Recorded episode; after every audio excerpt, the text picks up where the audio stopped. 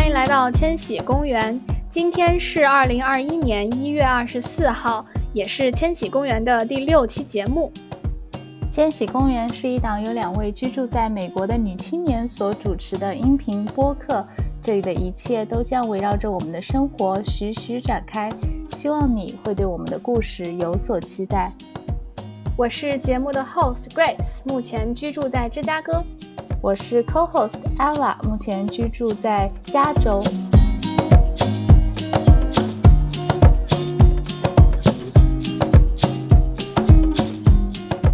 Grace 和我呢，已经在美国待了超过五年的时间了。在这几年里，我们在美国看着、听着国内的各种变化，很多时候我都有一种跟不上国内变化的感觉。今天呢，我们就来聊一聊这几年我们没有亲身体验到的国内各种变化。我八年前来到美国的话，中间都没有回过国，所以我觉得我 眼中的国内的变化，可能是看各种新闻啊、自媒体啊，或者是和家人朋友的聊天当中感受到的。那 Grace，你好像中间有回国几次吧？对我陆陆续续在这八年中回国一共三次，但是每一次回国的时间都特别短，大概就是两周的时间。嗯，那你要不要来先来分享一下你觉得变化比较大的一个点？嗯，对于我来讲，这几年无论是我听到的、看到的，或者是从家人朋友聊天中获取到的，我都觉得。最明显的一个中美的区别就是直播带货哦，大事儿，因为这个美国没有，嗯，像我们在国内，我体验过国内的淘宝时代，但现在感觉国内的购物进入到了一个非常新的 online to offline，以算法和数据驱动的模式，感觉我们生活在美国这几年就完全的错过了，嗯。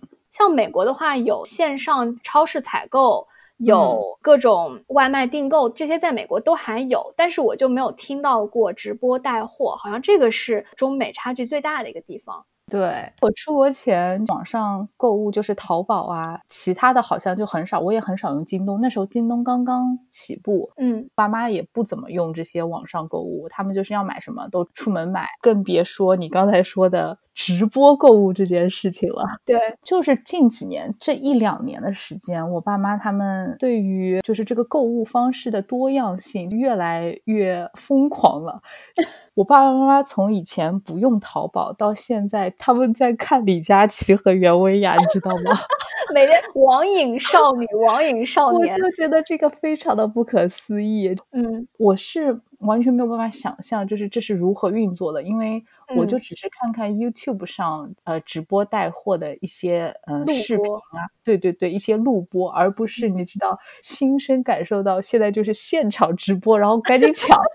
刚刚直播带货兴起的时候，我很好奇这个是什么东西，加上美国又没有，所以我专门去看了几场直播。为看这个直播，我就下了一个中国区的那个淘宝 app，就在这边的手机 app 上可以同步的去看，但是不能购买，所有的链接在这边都是没有效的。看了几期之后，我就觉得哇。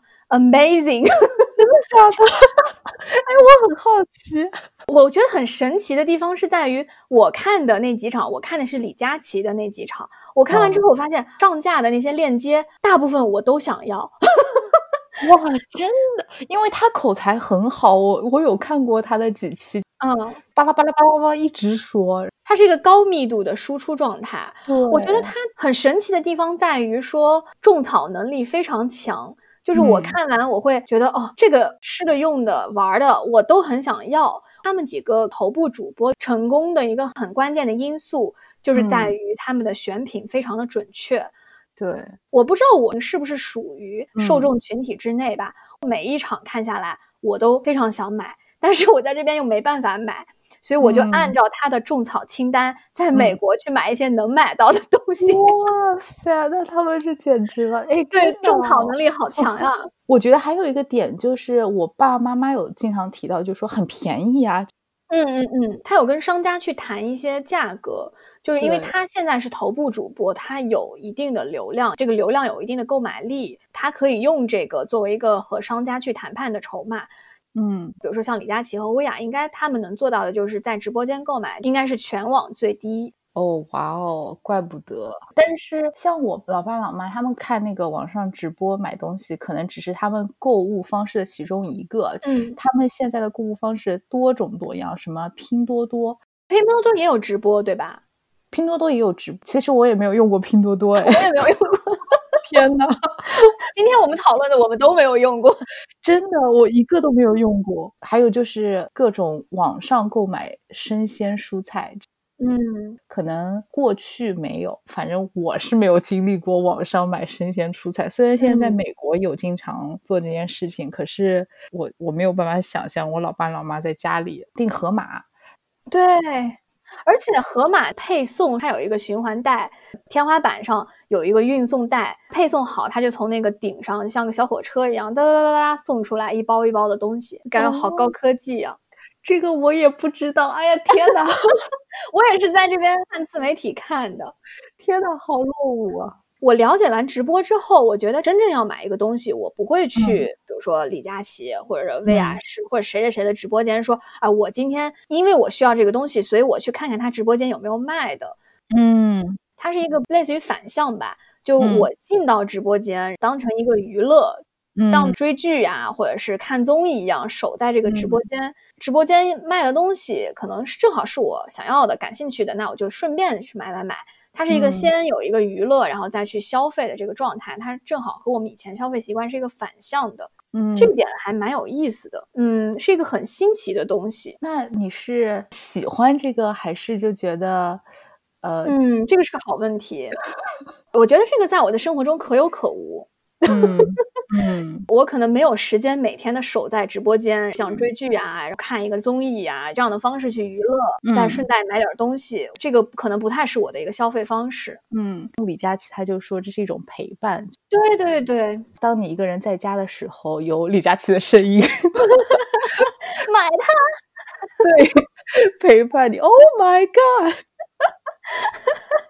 哎，你会期待美国有这样类似的直播吗？我觉得偶尔还是可以，但是我还是喜欢出去这个状态吧，而不是在家里。但是我可以理解了，就是如果我在国内，就是有这样一个东西，我会喜欢它。嗯，就是我觉得还是蛮 make sense 的，就是它出现以及为什么这么多人喜欢它。对对对，从直播这个线上到线下，就可以衍生到国内现在各种移动端的 APP。嗯，刚你提到的那个买生鲜、买菜、盒马。还有吃饭呀，什么闪送呀，包括现在的医院的检查报告，好多都是通过手机上的 App 递送给那病人的。哦，这个我也不知道。对啊，对我们来说是个反向文化冲击。国内现在极其的方便。最近一次回国，我就感觉必须要拿着手机出去。嗯，比如说我去餐厅点菜，那个菜单是没有那个实体的菜单的。What？它的菜单是扣在微信小程序里。你必须扫那个码，它桌上会贴着那个码，然后一扫进去了之后就开始点菜。它有图有价格，点完之后呢，你就可以通过那个小程序自动的送到它的后台，然后它就给你开始做饭了，是这样。还有比如说理发，你可以先呃用那个小程序登进去，选你想要的理发师、造型师，也可以选你要的发型，什么预约时间等等等等，好多好多这样的东西就是通过移动端在进行。我回去短短两周和我朋友出去玩的这些经验来看，每个人手机上都有好几十个 app，打车有三四个 app，买车票然后订酒店又是三四个 app，吃饭看电影又是三四个 app，我就像是一个从石器时代来的人，我根本不知道什么时候该用哪一个 app。它每一个 app 上还有什么抢红包、抢优惠券，什么优先排队，一大堆什么优先注册，我完全不知道该怎么弄。天呐，我觉得我是一个非常落伍又落伍的，我下巴掉下来了。那我岂不是到哪儿去都不知道？你刚才说那些我全部不知道。我老爸老妈怎么没有跟我说？对呀，呃，我觉得现在是一个手机端、移动端非常复杂的时代。国内离了手机真的是没法活，而且在国内走到哪里都是手机充电的装置。真的假的？哎呦天呐，我觉得这一集就是我在这边说真的假的，因为你有回过国，切身感受过。我其实也不知道，因为我回国也就是短暂的，没有很深度的体验。这几年感觉国内的这个移动端手机支付呀、购物呀这些发展确实特别快。嗯，我爸妈就是经常跟我说，就是一边跟我在那边视频，一边就买东西嘛，就也不用带钱包，也不用带钱包，他们只要出门就只要带个手机就可以，不需要钱包，不需要其他的。然后我就觉得说，哎呀。老妈，你这个你这个整一个都变了呀！你以前这个钱包不离身，还经常说会怕 小偷，要把钱包放好的人，现在怎么只有一个手机？他说你 out 了，就是 孩子说你 out 了。我现在出门只要带一个手机就好了，要付钱啊什么全都刷卡。我们现在国内可先进了，你这个 out 的人，然后我就经常被我爸妈这样子嘲笑和埋汰。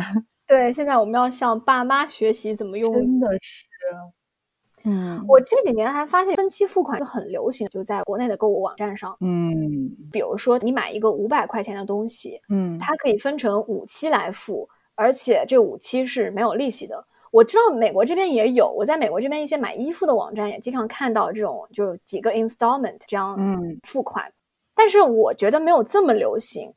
我朋友，我问过他们在国内，他们好像每个月都有大概两到三笔的这个小额贷款。嗯，我在这边没有听到美国的年轻人用分期付款用的很普遍，因为可能大家都习惯了刷信用卡就好了。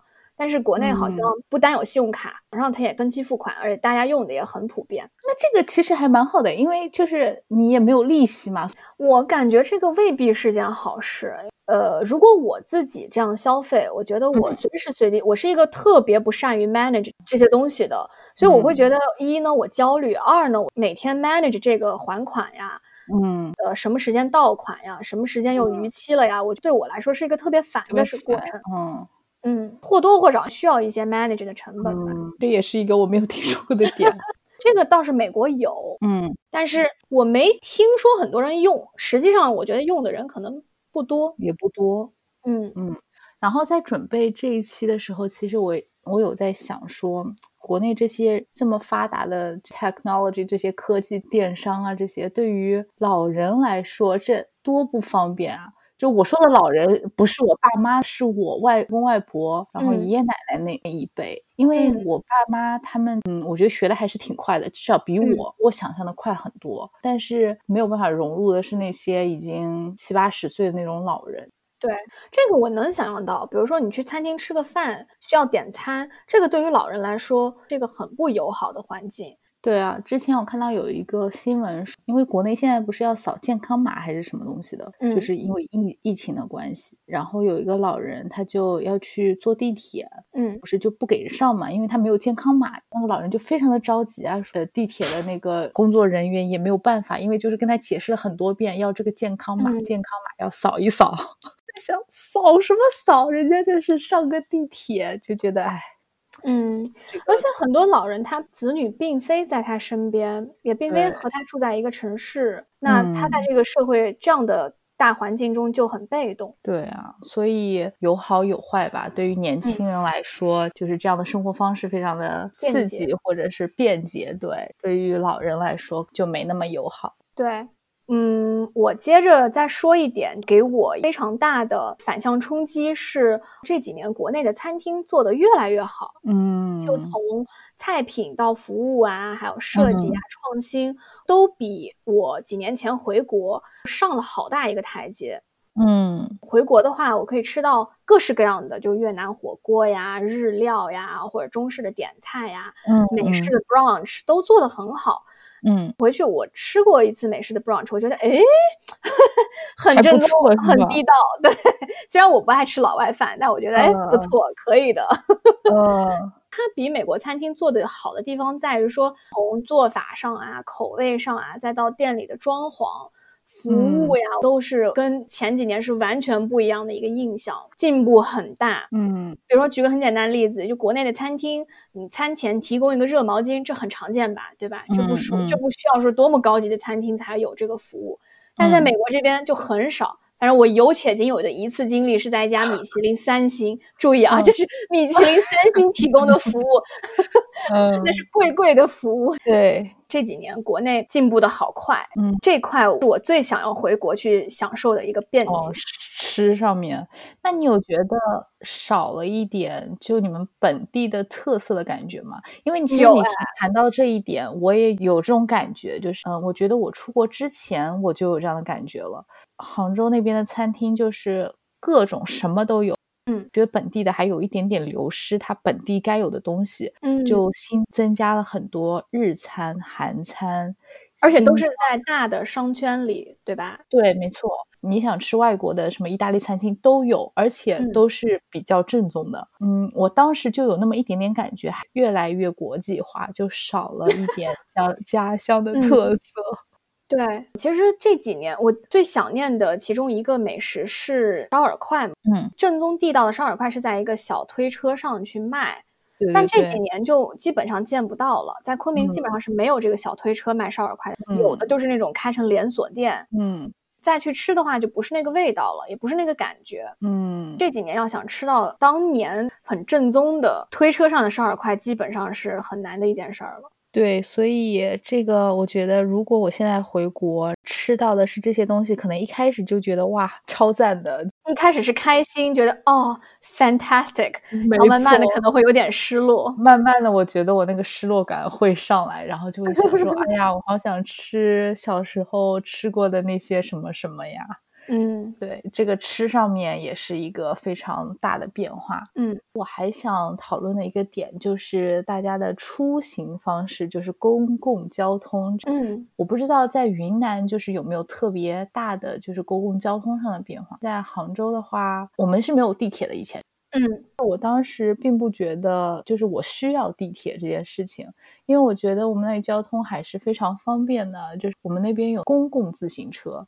然后我们还有一个快速公交道，就是那个公交道，它可能是正常的公交道，比如说是呃十分钟一个站点，十分钟一个站点，然后它是半个小时一个站点，就相当于非常方便。就是那一条道都是快速公交道，所以从 A 点到 B 点，正常来说，你如果坐正常的公交车可能需要一个小时，但是坐快速公交就只要半个小时就好了，因为它中间没有停站。嗯，所以我觉得这些加起来，我觉得那个交通还是非常方便的。嗯，之后呢，慢慢开始造地铁了嘛，对，出行就开始用地铁的也比较多了。嗯，我想一下，它可能到外面一点，比如说下沙，就是更郊区一点的地方，会非常的方便。嗯，这个可能是大的变化。还有一个变化就是，国内买车是要限号这件事情，我觉得非常的神奇。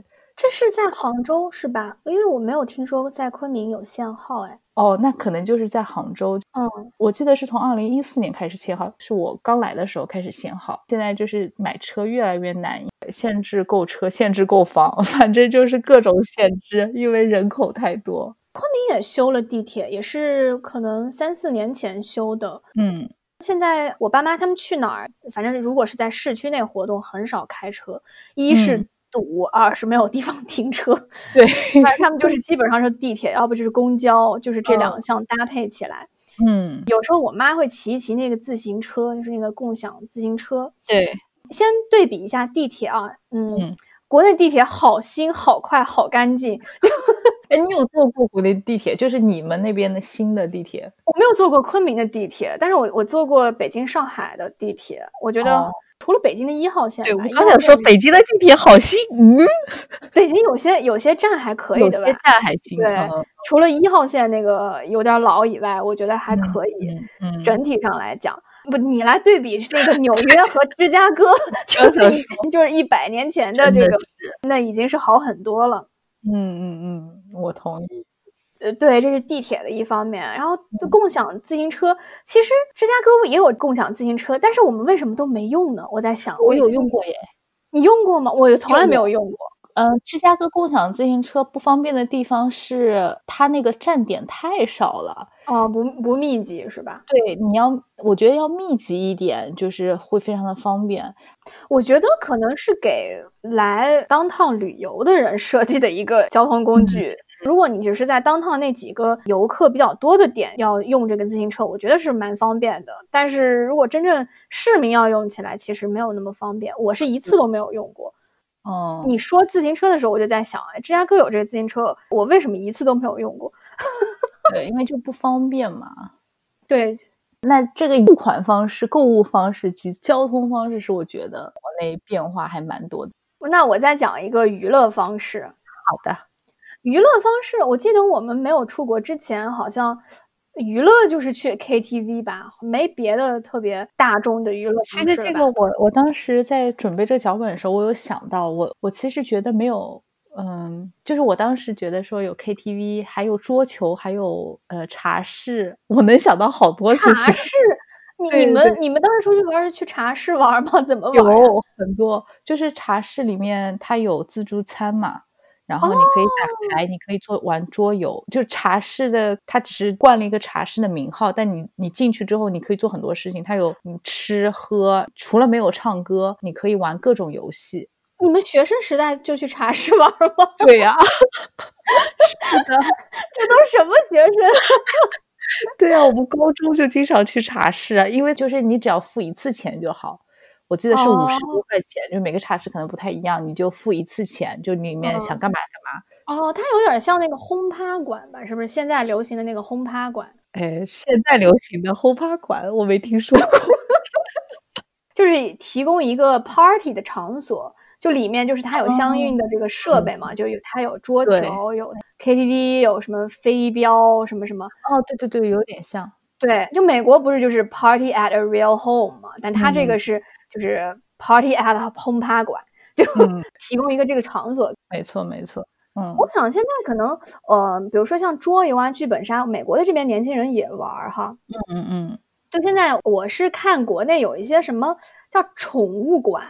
就你可以去撸猫、撸撸什么、撸狗，就是他养着一些动物，你可以去那个馆里，去跟那个小动物去玩儿啊，这个很有意思哎，这个我也是没有听说过的。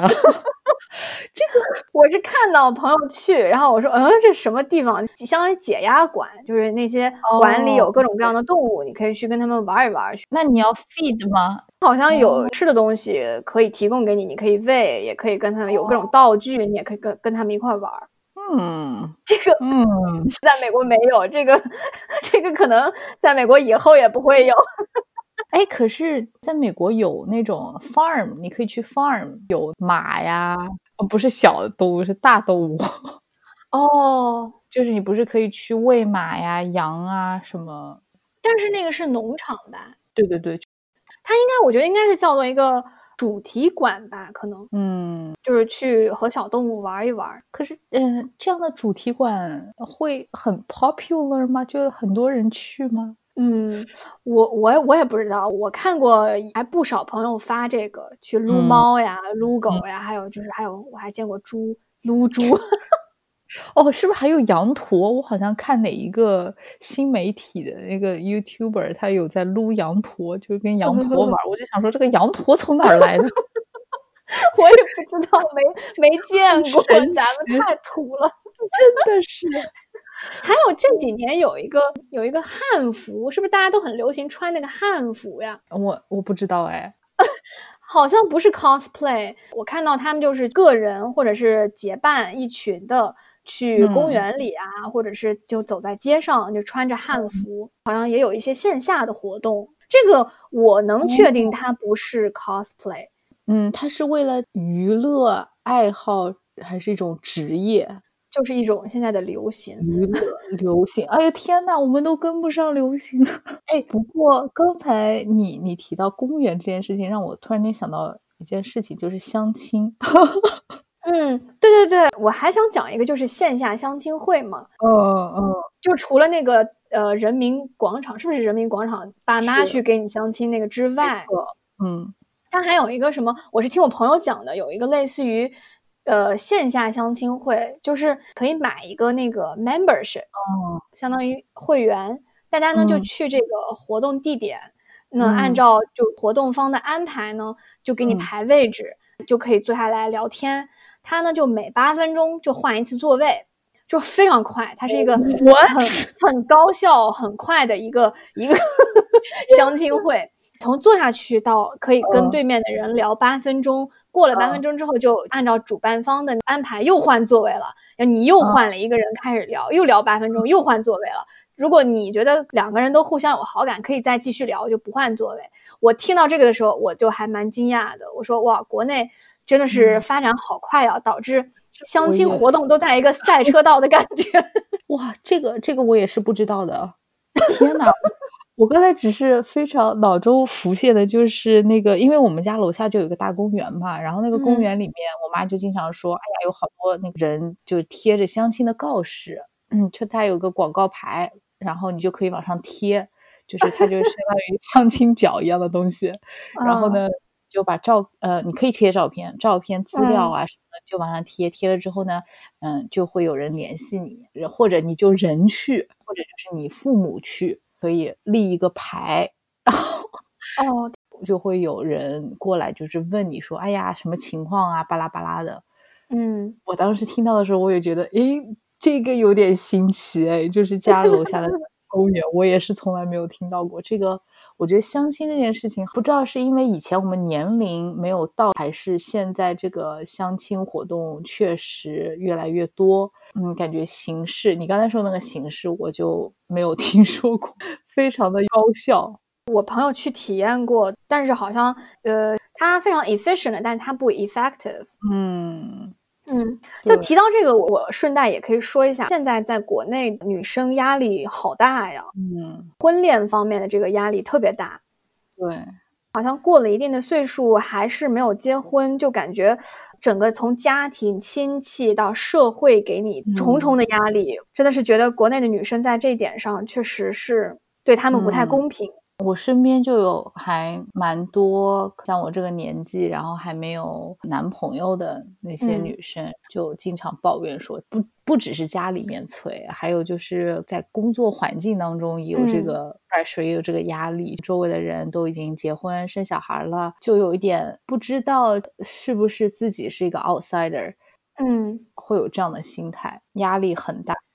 大多数吧，我说大多数，当然这并不能代表全部。我觉得大多数人还是觉得，如果你没有结婚，那你在其他方面做的再好，那还是一个失败者。我觉得这是很不公平的社会导向。我同意。对于女生，不管是社会当中的责任，还是家庭当中的责任，我觉得一直都有这个态度在，就是女生到了一定的时间点，你就必须得怎么样。嗯。我希望啊，就是以后女生在社会当中、家庭当中可以有一些释放的空间，也就不要给我们那么大的压力。对，一个更多元化的角度去看待社会上的女性吧。嗯，不一定只有结婚才是一个对女性成功、幸福与否的这个评判标准。嗯，她也可以不结婚，她只要 enjoy 现在当下的状态，我觉得就是一个一个好的状态，无可指责。他要是觉得哪一天他 ready 了，想要去走入婚姻，那也无所谓。他在那个时间点去找寻在那个时间点适合他的人，嗯，这是一个呃很自然、很人性的角度去看待社会上的女性。嗯，我经常提醒我妈，我说你不要去做 特别讨人厌的七大姑八大姨，不要去到任何有亲戚的场合问别人交往呀、谈恋爱啊、结不结婚这些问题。我说这样特别招人烦。嗯。对，我觉得这是一个非常大的话题，就是女性在社会当中以及家庭中的变化。对对对，我我们是怎么聊到这儿的？我也不知道我们是怎么聊到的，相亲。对，但是我觉得这是一个非常好的话题，非常值得深聊。我们什么时候可以开一起深聊一下？可以，可以。就我们今天讨论了一些国内的文化给我们带来的反向冲击，这些方便便捷也好，high technology 对我们的生活的 impact 也好，嗯，你觉得有没有一些是你希望美国有的，或者是有没有一些是你觉得无所谓的？嗯，我觉得这个付款方式是可以有的，就是不带钱包出门这件事情。嗯，如果出门只带一个手机，嗯，不需要刷卡，这个还是蛮美的。嗯，你觉得呢？嗯，我会期待一半，就比如说像国内可以快速的点到外卖，还有比如说有好的餐厅，嗯我还是蛮期待的。但是比如说像各类的很复杂的一些应用啊，或者是直播呀、双十一的各种拼手速呀，就是一些越来越复杂的这种移动端的功能，我反而是没有那么多期待。我觉得很大程度上它带给我的更多的是焦虑。嗯，就比如说我微信上有很多群，但是我百分之九十的群的信息我是 mute 掉的。就我每天各种群的各种信息，如果我不 mute 掉，我会焦虑。这也在一定程度上分散我的注意力。